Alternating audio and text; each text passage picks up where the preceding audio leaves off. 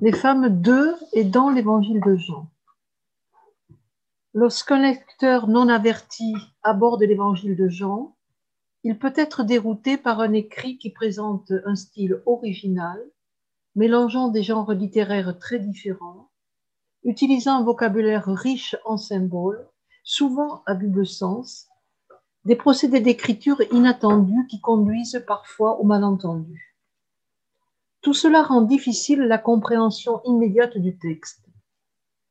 C'est ainsi qu'une première lecture de l'évangile de Jean pourrait faire apparaître les personnages féminins comme secondaires par rapport à d'autres personnages tels que Jean le Baptiste, Nathanaël, Nicodème, Pierre, le disciple aimé, Judas ou Thomas. Pourtant, si le lecteur prend le parti de focaliser son attention sur ces figures féminines, il est très vite interpellé par la stratégie qui les met en récit. Sept épisodes ont pour personnage principal, à côté de Jésus, une femme.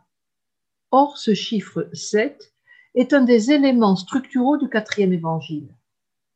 Les événements du début sont répartis sur sept jours. Sept signes sont opérés par Jésus. Il y a sept fois l'expression je suis accompagné d'un attribut, puis sept fois cette expression dans son sens absolu, qui rappelle le je suis par lequel Dieu se révèle à Moïse sur le mont Horeb. Ce chiffre 7 rappelle, également les sept jours de la création dont fait le récit le chapitre 1 de la Genèse. Son emploi dans le quatrième évangile manifeste que la création est désormais accomplie dans la venue au monde en la personne de Jésus, de la parole créatrice annoncée dans le prologue. Cette stratégie narrative est complétée par l'originalité avec laquelle ces présences féminines sont mises en récit. Elles sont en effet présentées comme les partenaires d'un dialogue dans lequel Jésus leur dévoile son identité divine. Alors je vous propose d'articuler la présentation de ces figures féminines en trois parties. La première partie évoquera la double mention de la mère de Jésus à Cana et au pied de la croix. La deuxième partie présentera les personnages féminins qui sont mis en scène durant le ministère de Jésus, la Samaritaine, la femme adultère, Marthe et Marie de Béthanie. Et une troisième et dernière partie nous conduira avec Marie de Magdala à la rencontre du ressuscité. En comparaison des évangiles de Matthieu et de Luc, l'évangile de Jean accorde peu de place à la vie de Jésus avant le début de sa mission. Il n'y a pas de, généalogie, il n'y a pas de récit de l'enfance. Malgré cela, le quatrième évangile, qui est sans aucun doute l'évangile spirituel par excellence, a le souci de dire à son lecteur qu'il n'est pas en présence d'un conte théologique. Comment le fait-il? Eh bien, à travers la stratégie narrative qui s'articule autour de deux axes, un axe structurel et un axe sémantique. Le premier de ces axes est le lieu d'insertion dans le récit johannique des deux épisodes qui mettent en scène la mère de Jésus. Nous allons voir qu'il s'agit de moments clés de cette vie de Jésus. Et le second est l'utilisation de deux expressions qui sont propres à l'évangile de Jean pour désigner donc la mère de Jésus, la mère de Jésus et femme.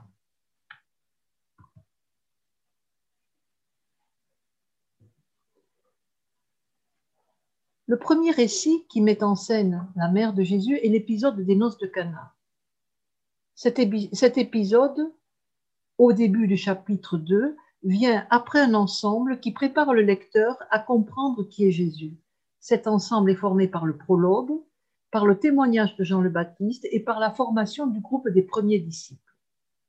Et le récit des noces de Cana ouvre le temps des signes, le temps durant lequel Jésus, à travers ses gestes et ses paroles, va révéler progressivement qui il est, à savoir la parole créatrice de Dieu devenue chair, venue habiter dans le monde pour que soit donné aux hommes le pouvoir de devenir enfants de Dieu. Jean 1, verset 12. L'intention de l'auteur de faire de cet épisode un commencement est clairement exprimée à la fin de l'épisode en Jean 2, 12, puisque cet épisode se, conclut par le verset suivant Tel fut le commencement des signes de Jésus, il manifesta sa gloire et ses disciples crurent en lui. Une remarque, l'évangile de Jean, contrairement aux synoptiques, ne parle jamais de miracle, mais de signe. La mère de Jésus, or la mère de Jésus préside ce commencement de la révélation. Le texte nous dit, la mère de Jésus était là. L'adverbe là, associé au verbe être à l'imparfait, exprime un état, la présence établie de quelqu'un dans un endroit déterminé. Ici, le lieu est Cana, en Galilée. Et les six jarres d'eau pour la purification signent l'identité de ce lieu. En précisant le déjà là de la mère de Jésus à Cana, dans ce lieu dont l'identité juive est bien définie, le narrateur met en évidence, en même temps que son antériorité dans le peuple de la loi, l'enracinement de son fils dans ce même peuple. Il lui donne ainsi, par son intercession, d'être la médiatrice qui fait passer du temps de la loi à celui de son accomplissement en la personne de son Fils. Pour Jean, qui ne s'étend pas sur la vie cachée de Jésus, cet épisode est hautement symbolique. La mère de Jésus représente ici le temps et l'espace dans lequel la parole devient chair. Par elle, cette parole de Dieu qu'est Jésus entre en humanité. Par, ailleurs, le texte nous dit, en effet, que Jésus est invité Or, en grec, le verbe utilisé est le verbe appeler. Et ce verbe appeler dans le texte est au passif impersonnel. Or, ce mode, dans l'écriture, traduit l'intervention divine. Jésus est donc appelé à entrer dans sa mission. Cet appel est voulu par Dieu et il est introduit par le déjà là de sa mère. La mère de Jésus informe son fils du manque de vin. Toutefois, elle ne lui demande pas explicitement de faire quoi que ce soit. Par sa remarque initiale, ils n'ont pas de vin, la mère de Jésus fait naître son fils à sa mission. La réponse de Jésus à sa mère a fait couler beaucoup d'encre. Elle s'articule en deux parties. Une première partie où l'expression grecque est traduite par Que me veux-tu, femme? Ça, c'est la Bible de Jérusalem. Voir dans la Bible Bayard en français courant femme, ne te mêle pas de ça. Pire encore, chez Luther, en quoi ce que je fais te regarde? Autant de traductions qui marqueraient, de la part de Jésus à l'égard de sa mère, un ton peu aimable ou tout au moins surprenant. Il est vrai que dans l'Ancien Testament, cette expression pouvait souligner, dans le cadre du langage diplomatique, soit des divergences, soit l'appartenance des interlocuteurs à des niveaux différents. Toutefois, si on traduit l'expression grecque mot à mot, littéralement, c'est ce que j'ai fait dans le texte que je vous propose, c'est un peu maladroit, mais c'est juste pour vous la traduire littéralement. Est-ce que cela me concerne? Est-ce que cela te concerne? Elle signifierait cette expression que ni Jésus ni sa mère, en tant qu'invités à la noce, ne sont directement concernés par le manque de vin. Il ne s'agirait donc pas d'une rebuffade de la part de Jésus à l'égard de sa mère, mais d'un simple constat factuel qui répond au constat que fait sa mère de l'absence de vin. La seconde partie de sa réponse, Femme, mon heure n'est pas encore venue, prévient le risque de mal interpréter le signe qui va poser. Jésus n'est pas appelé par le Père pour faire des miracles, mais pour entreprendre une mission dont l'accomplissement n'est pas encore arrivé. Quelle que soit la suite que Jésus donnera à la demande de sa, mère, il signifie ainsi que le sens de son geste sera donné plus tard, au moment où l'heure sera advenue. Quoi qu'il puisse faire à partir de ce commencement qu'est tout sera éclairé par le signe ultime de la croix. C'est sa mort et sa résurrection qui donnent aux gestes et aux paroles de Jésus le sceau du définitif. L'ordre que la mère de Jésus donne ensuite aux serviteurs montre qu'elle a compris. En ne leur donnant aucune autre instruction que de faire ce que Jésus demandera, elle se met en retrait. Après avoir donné à son fils, par son constat, de naître à sa mission, elle s'efface, signifiant ainsi que l'initiative d'intervenir appartient à Jésus, qui seul a le pouvoir et la liberté de déterminer quand l'heure sera venue. La mère de Jésus introduit son fils dans sa mission terrestre. Elle assiste à ce qui la clôture, sa mort sur la croix.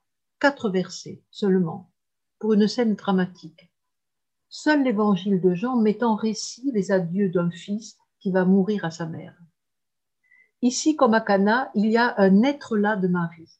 Comme à Cana, l'épisode met en évidence la priorité de la mère de Jésus.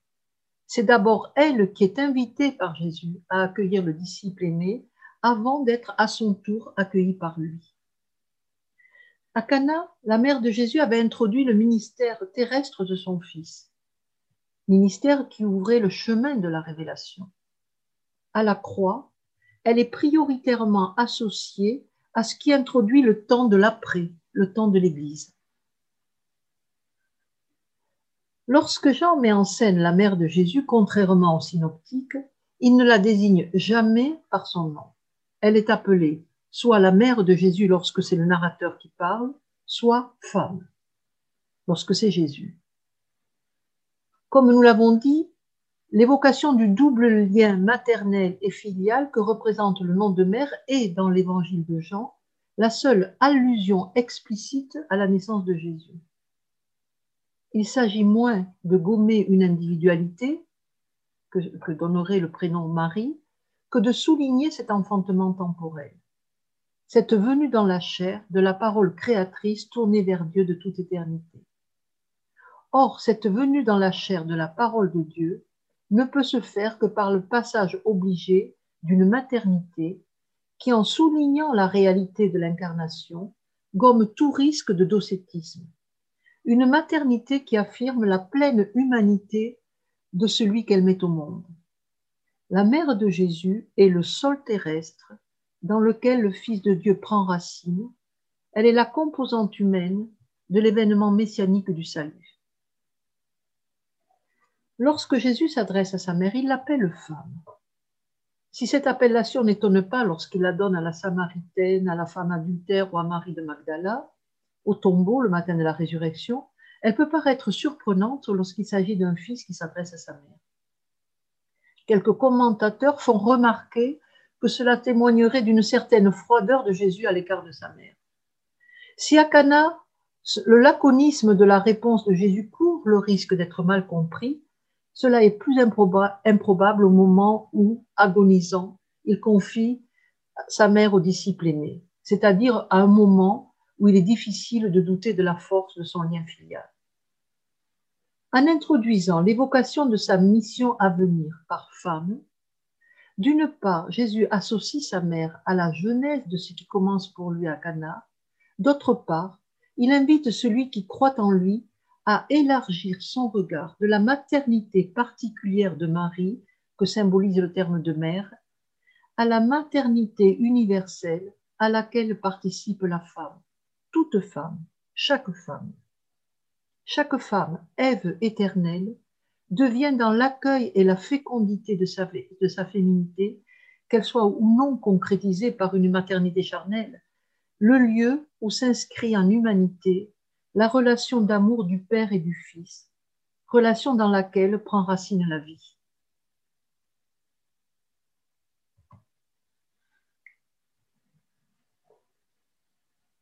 Alors qu'il se trouve sur les bords du Jourdain, en Judée, Jésus manifeste son intention de se rendre en Galilée. Il aurait pu atteindre son but, peut-être vous le voyez sur la carte, sans avoir à passer par la Samarie. Or, le texte précise qu'il lui fallait traverser cette région.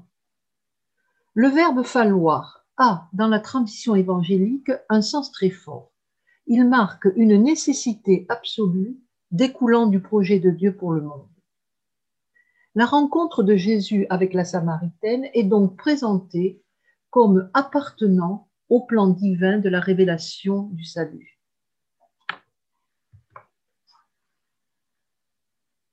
Qui est cette femme à laquelle Jésus demande à boire? Elle est d'origine modeste. C'est elle qui vient puiser son eau et non une servante. Elle a des mœurs dissolues. Elle a eu cinq maris et l'homme avec lequel elle vit maintenant n'est pas son mari. Son sexe, comme son appartenance religieuse, rendait improbable toute rencontre avec un juif, d'autant qu'il était inconvenant qu'une femme adresse la parole à un rabbi dans un lieu public, et ceci d'autant plus si cette femme appartenait au peuple onni entre tous, entre tous le peuple des Samaritains. C'est en partant de ce qu'elle est que Jésus va développer trois temps de son enseignement. Dans un premier temps, les versets 7 à 15, il part de ce que la Samaritaine connaît, la valeur de l'eau dans un pays où elle est chose rare. Celle qui va puiser elle-même son, son eau mesure chaque jour la pénibilité de cette tâche domestique. À cette femme donc, il annonce qu'il est le don d'une eau vivante. Mais celui qui boira de l'eau que je lui donnerai n'aura plus jamais soif. Au contraire, l'eau que je lui donnerai deviendra en lui source jaillissante en vie éternelle. La femme ne comprend pas. Seigneur, donne-moi de cette eau pour que je n'ai plus jamais soif et que je ne vienne plus puiser. Parce qu'il reconnaît, donc premier temps, elle ne comprend pas. Parce qu'il reconnaît dans un deuxième temps ce qui la constitue au plus profond d'elle-même, sa vie intime de femme. Jésus sait qu'elle a, qu'elle, Jésus sait, pardon, sans qu'elle ait besoin de le lui dire, qu'elle a eu saint mari et que le sixième n'est pas son mari. Donc ce n'est pas elle qui le lui dit, Jésus le sait. Donc il va s'imposer à elle comme un homme de Dieu. Je vois que tu es un prophète. La reconnaissance de Jésus comme prophète par la Samaritaine ouvre le troisième temps de cet entretien, qui va porter sur le délicat problème du lieu de culte. À la Samaritaine qui est enfermée dans sa dissidence cultuelle, vous savez que les Samaritains euh, donc, ne reconnaissaient pas le temple de Jérusalem, donc elle est enfermée dans sa dissidence cultuelle, Jésus va lui annoncer le nouveau et seul vrai culte, le culte en esprit. Cet entretien entre Jésus et la Samaritaine se situe peu après l'épisode du Temple. Et c'est parce que Jésus professe pour ce lieu saint le plus profond respect qu'il chasse les marchands du Temple, condamnant par, son geste toutes les pratiques qui corrompent l'adoration qui doit revenir seul au seul, au au Père seul.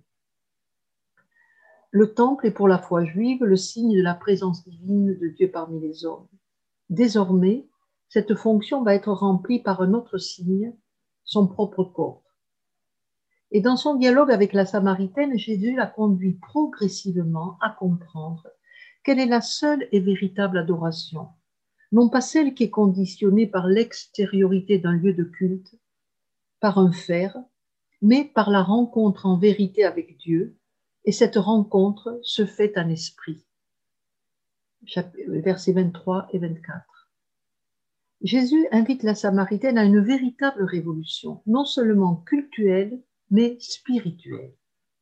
Le nouveau temple de Dieu, ce n'est plus le temple de Jérusalem ou en Samarie le mont Gazirim, c'est désormais l'homme dans l'intimité de sa personne. La rencontre de Jésus avec la Samaritaine se termine par la révélation qu'il fait de lui-même. Je suis moi qui te parle.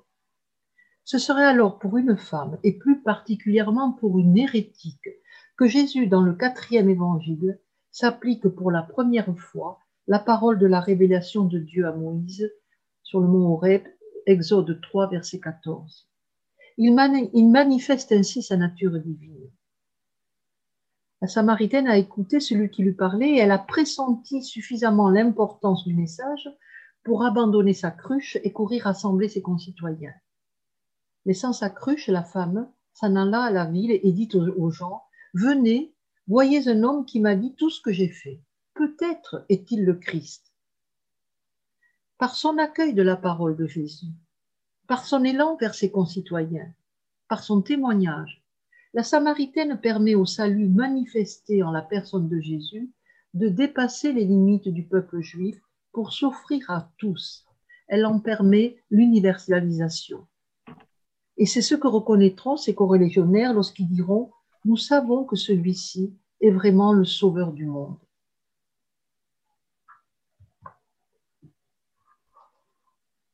La révélation que fait Jésus de lui-même commencé à Cana et auprès de la Samaritaine, se poursuit dans l'épisode de la femme adultère, au chapitre 8. L'origine johannique de cette péricope ainsi que sa place actuelle dans l'Évangile ont fait l'objet de nombreuses discussions et l'historicité de l'événement aussi. Cependant, sa canonicité n'est plus aujourd'hui de nos jours remise en cause. Et il est particulièrement important de souligner le lieu d'insertion de cet épisode dans l'Évangile.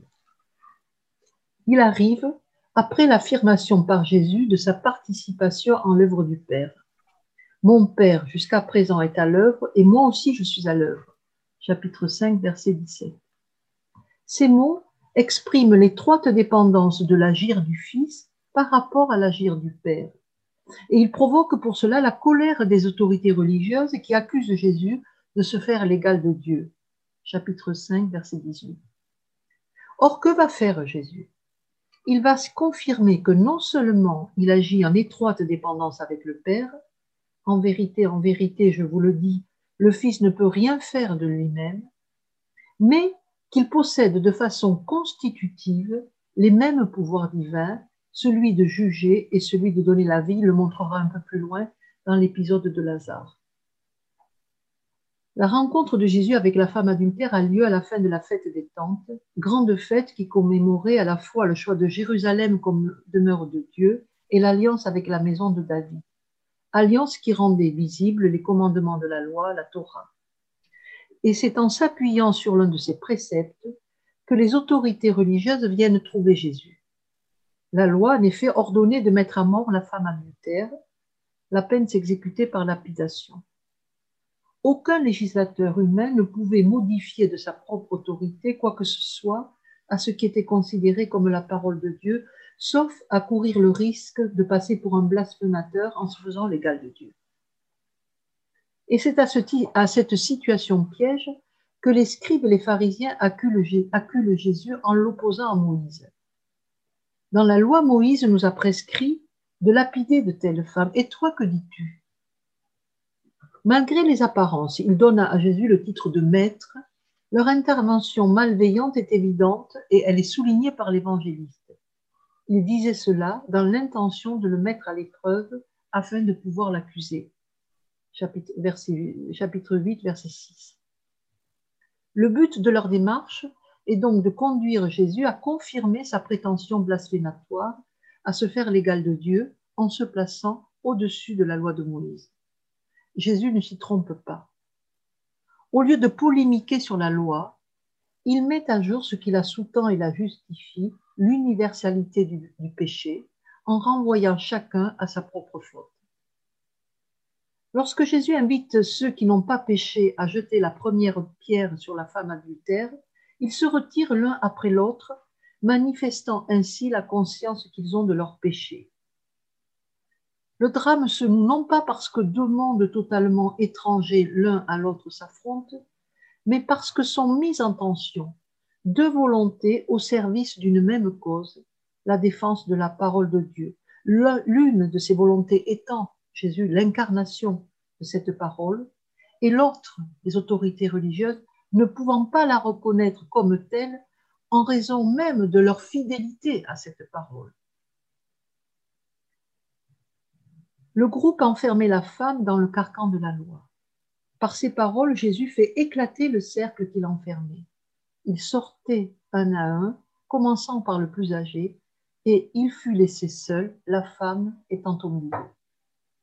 La femme se retrouve au milieu d'un espace désormais ouvert, en face à face direct avec Jésus. Alors, sans vouloir prêter à la femme une conscience claire de qui est Jésus, à plus forte raison de sa divinité, on peut admettre, sans forcer le sens du texte, qu'elle a compris ce qui se passait entre ses accusateurs et Jésus, qu'elle a saisi son autorité, le titre qu'elle donne alors à Jésus, Seigneur, le prouve. Toutefois, il s'agit maintenant de lui faire franchir une étape de plus et de la conduire à recevoir la révélation suprême.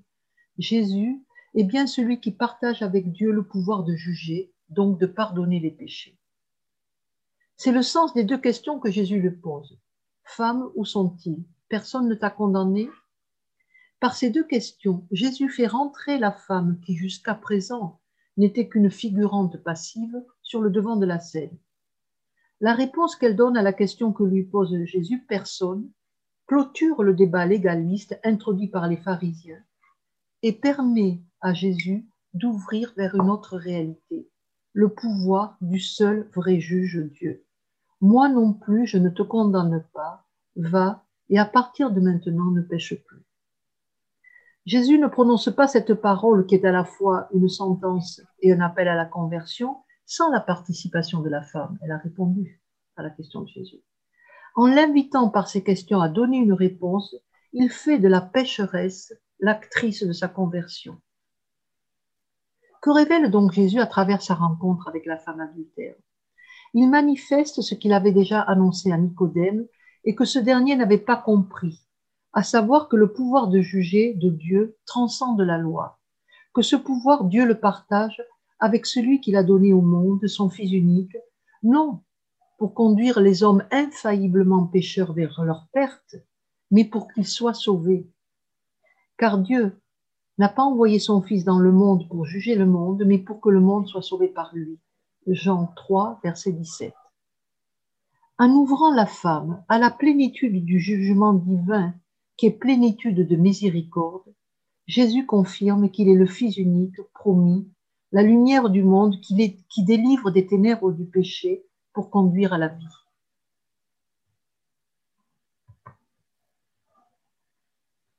Marthe et Marie sont mises en scène dans un, un ensemble que nous appellerons l'histoire de Béthanie. Cette histoire débute en Jean 11, en Jean 1, pardon, en Jean 11, 1, par un épisode qui raconte le retour à la vie de Lazare, et elle se termine après l'onction de Béthanie, en Jean 12, 11. Notre histoire regroupe donc en un seul ensemble deux, deux épisodes qui sont présentés habituellement comme distincts l'un de l'autre. Ce choix peut se justifier par le fait que tout se passe dans le même lieu et que le, les personnages sont les mêmes dans les deux épisodes. Cet ensemble, notons-le par ailleurs, occupe une position centrale dans l'évangile de Jean. Il est la charnière entre le ministère des signes qui clôture et le, ministère, et le mystère de la gloire qui, qui l'inaugure. Dans cette histoire de Béthanie, deux personnages féminins jouent un rôle essentiel, Marthe et Marie. D'abord présentées comme étroitement liées par le lien sororal, elles envoient dire à Jésus que Lazare est malade. Elles sont ensuite individualisées dans le développement de l'histoire et jouent chacune un rôle spécifique qui participe à la révélation de l'identité de Jésus. Rappelons d'abord le sens du nom Marthe. Dans la tradition juive, le nom est important, il dit la personne. Marthe vient d'une racine araméenne mar qui indique une idée de force et signifie Seigneur. Ce nom désigne d'emblée Marthe comme quelqu'un qui a une autorité, qui a de l'autorité. Bien que les deux sœurs aient informé Jésus de la maladie de son ami Lazare, il décide de ne pas se rendre à Béthanie tout de suite. Lorsqu'enfin il s'y rend, Lazare est mort. Quand Marthe apprend l'arrivée de Jésus à Béthanie, elle quitte la maison du deuil où sa sœur Marie reste prostrée et décide d'aller seule et de sa propre autorité au devant de Jésus. Elle dit à Jésus, si tu avais été là, mon frère ne serait pas mort. Cela pourrait passer de prime abord pour un reproche, mais tout de suite, elle ajoute Je sais que tout ce que tu demanderas à Dieu, il te l'accordera, marquant ainsi sa confiance envers Jésus. Jésus lui assure que son frère ressuscitera. Marthe le sait, elle sait que la foi de ses pères, sa foi juive, lui promet la résurrection, mais à la fin des temps. Les pharisiens, en effet, croyaient à la résurrection eschatologique. Jésus alors lui révèle qui il est. Il lui dit, je suis la résurrection et la vie. Nous avons déjà souligné ce que je suis et nous avons dit qu'il était l'écho de la parole par laquelle Dieu se révèle à Moïse sur le mont Ré. Malgré le retard que Jésus a apporté à se rendre à Béthanie, malgré l'ami qu'il n'a pas sauvé, malgré le fait d'ailleurs qu'il ne promet pas de ressusciter Lazare, Marthe bouscule le savoir que lui donne sa foi juive pour accueillir la révélation que lui fait Jésus d'une vie donnée dès à présent en plénitude en sa personne. Et elle le fait par l'affirmation d'un oui Seigneur, et par la proclamation tout aussi vigoureuse de sa foi. Moi, je crois que tu es le Christ, le Fils de Dieu, le venant dans le monde. Par ces trois titres qu'elle accorde à Jésus, sans que lui soit donné au préalable un signe, Lazare n'a pas été rappelé à la vie, un signe qui lui permettrait de voir confirmer ces trois titres. Eh bien, Marthe reconnaît en Jésus l'accomplissement de l'attente d'Israël, celui qu'annonçait le prologue, la parole de Dieu devenue chair. Si les appellations de Christ et de Fils de Dieu appartiennent en effet à la foi juive, l'expression le venant dans le monde dit une extériorité au monde. Marthe reconnaît en Jésus la parole préexistante à la création du monde, cette parole qu'annonce le prologue, tournée vers Dieu depuis le commencement. Elle reconnaît donc en lui, elle reconnaît en Jésus sa nature divine.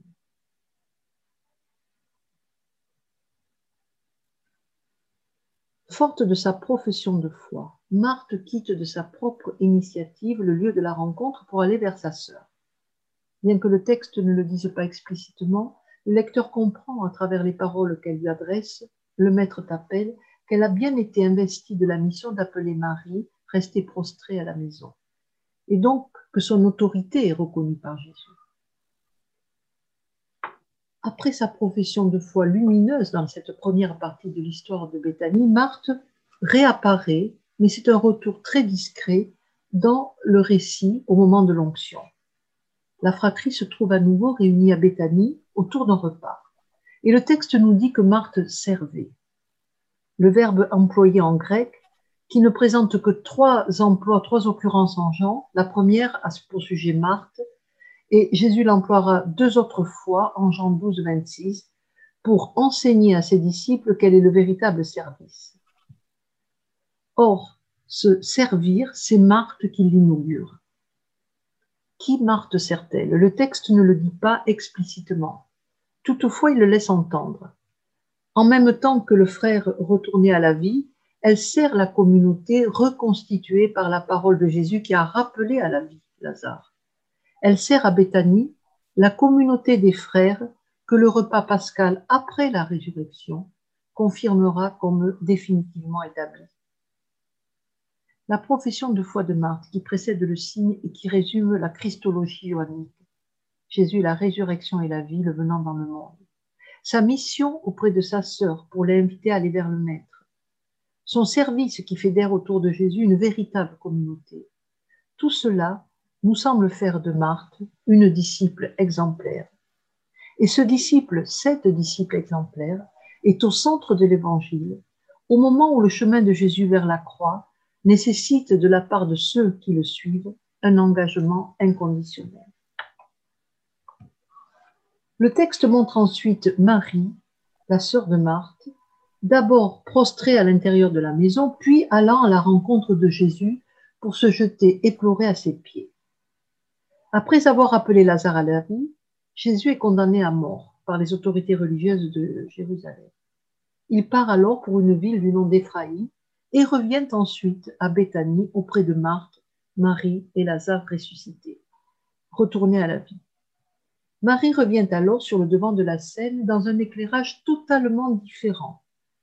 On l'avait vu en pleurs au pied de Jésus, elle est maintenant toujours assis aux pieds de Jésus, mais elle loin les pieds de Jésus et les essuie avec ses cheveux. Le parfum est de qualité et abondant et il emplit la maison.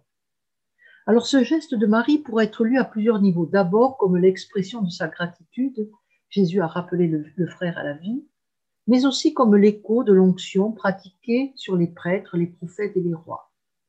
En revanche, il ne peut pas être lu d'emblée comme une annonce de la mort de Jésus. C'est pourtant ainsi que Jésus va l'interpréter. Il lit dans le geste de Marie l'annonce de sa mort prochaine. Le nard précieux a été gardé en vue du jour de l'ensevelissement de Jésus. Jésus ordonne à Judas de ne pas juger Marie. Laisse-la, dit-il. En, en disant cela, il valide son geste à double titre. Cette onction est bien celle réservée au Messie attendu par la foi juive, certes Messie royal, mais dont la royauté ne saurait être comprise dans une perspective temporelle, puisqu'elle doit être confirmée de façon paradoxale par la mort.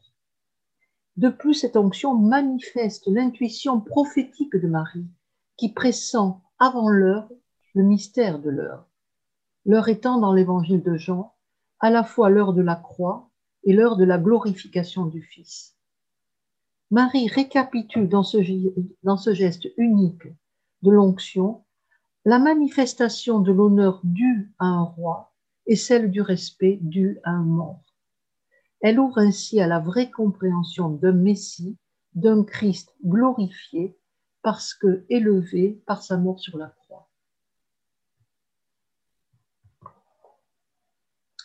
Le chapitre 20 de l'évangile de Jean est sans aucun doute, c'est mon opinion, le sommet théologique de toute l'œuvre, l'accomplissement de la révélation.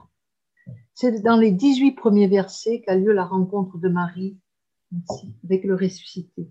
Excusez-moi. On avait quitté Marie de Magdala au pied de la croix. On la retrouve le jour 1 de la semaine dans la ténèbre. Ce complément de temps reprend avec les mêmes termes en grec le jour 1 de la création, Genèse 1.5, de même la ténèbre, Genèse 1.2, Genèse 1.2, le premier récit de la création.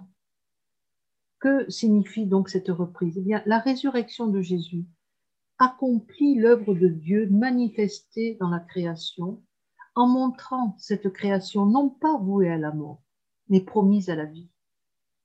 Malgré la présence de Pierre et du disciple aimé, le narrateur a la volonté d'individualiser l'événement autour d'un seul personnage, celui de Marie de Magdala. Et il va amplifier le récit en le dramatisant. Il montre le tombeau vide, la course de Pierre et du disciple aimé, leurs réactions respectives devant le tombeau vide, les pleurs de Marie, la mise en scène élaborée du face-à-face de Marie avec celui qu'elle ne reconnaît pas tout de suite. L'audace du récit joannique tient en effet dans ce double fait. D'une part, le vécu de l'événement et son témoignage sont d'abord confiés à un seul individu. D'autre part, cet individu est une femme.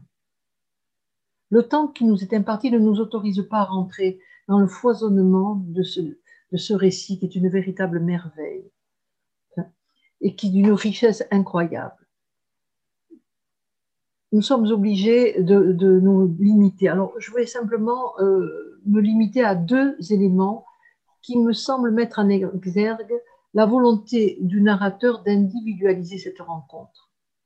Le premier de, ces éléments c'est, concerne Pierre et le disciple aimé. Certes, il est dit de ce dernier que devant le tombeau vide et les linges pliés, il vit et il crut. Il est dit également, sans que soit précisé de qui il s'agit vraiment, qu'il n'avait pas encore compris l'écriture qui annonçait le relèvement des morts de Jésus. Toutefois, aucun indice explicite n'est donné sur une réaction éventuelle de Pierre, en particulier s'il comprend maintenant ce que lui et les autres ne comprenaient pas avant. Le lecteur est simplement informé que les deux disciples rentrent chez eux, si, j'osais, je dirais presque tranquillement. Comment ce même lecteur ne s'étonnerait-il pas de cette absence de réaction devant un événement qui devrait plonger les deux témoins du, tombeau vide dans la plus grande agitation, qu'ils comprennent ou non le sens Malgré la remarque du narrateur concernant le disciple aimé, il vit et il crut, ne peut-on penser que les deux disciples ont ici uniquement une fonction utilitaire? Ils pourront valider le témoignage de Marie de Magdala puisqu'ils auront vu le tombeau vide. Dans la société juive, un témoignage n'est juridiquement valable que s'il est porté au moins par deux témoins, et dans tous les cas, le témoignage des femmes n'est pas recevable. Le second point concerne le personnage principal, Marie de Magdala. La pointe de la scène, la reconnaissance par Marie du ressuscité, se situe au moment où Jésus, après l'avoir interpellé sous le vocable de femme, appelle Marie par son nom. Notons qu'il est rare d'interpeller quelqu'un par son nom dans le discours direct, le nom exprimant l'intime de la personne. En faisant ainsi, Jésus renoue la relation que la mort avait interrompue et donne à Marie une femme, de participer la première à ce qui sera le fondement de la foi chrétienne, l'expérience de la rencontre avec le ressuscité. En effet, cette élection souligne le caractère unique de sa mission. C'est à elle seule que le ressuscité se donne à reconnaître en premier, à elle seule qu'il confie la mission de témoigner de sa résurrection. En acceptant cette mission dont le contenu la dépasse, Marie ancre définitivement la résurrection dans l'histoire des hommes qu'elle fédère en une communauté de frères, confirmant la communauté que Marthe à Béthanie avait fédérée à travers son service. La responsabilité qu'elle manifeste ainsi et que souligne le silence des disciples, silence qui a valeur d'adhésion, ne donne-t-elle pas à la figure de la femme joannique une place emblématique? Notre conclusion s'articulera en deux temps. Nous récapitulerons ce dont témoigne l'ensemble de ces présences féminines dans le quatrième évangile et nous poserons la question sous-jacente à la mise en récit de ces personnages féminins. Les femmes de l'évangile de Jean ne sont ni des métaphores, ni des allégories, mais des personnalités bien trempées, des êtres de chair et de sang. Fortes du réalisme que leur confère cette insertion dans un lieu, dans une époque, dans une culture, elles peuvent être absorbées sans perdre de leur crédibilité historique dans un seul et même plan, celui de la révélation, et se fondre ainsi en une seule et même figure qu'elles concrétisent l'archétype féminin de l'accueil dans la foi de la parole de Dieu, parole unique qui récapitule toute l'histoire du salut, parole qui est Jésus-Christ.